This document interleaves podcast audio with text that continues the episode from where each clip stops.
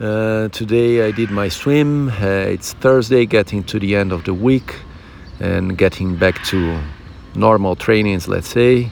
Yesterday I did my indoor bike and today the swim, the 1500 meter, feeling good, uh, feeling the body good. The pace was good, maybe not exactly the same as I did on Sunday that I managed to do two minutes per 100 meter Today it was almost there, a bit slower, but feeling good, feeling the body good, the movements, and uh, I'm liking to do this this uh, swim sessions. Uh, maybe I will try to keep two per week, uh, Thursday and Sunday, but let's see. It depends how I I make my programming ahead.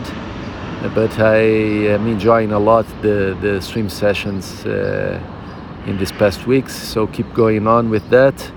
Uh, let's see how I do in the coming days. Maybe tomorrow I bike. Let's see, uh, step by step, day by day.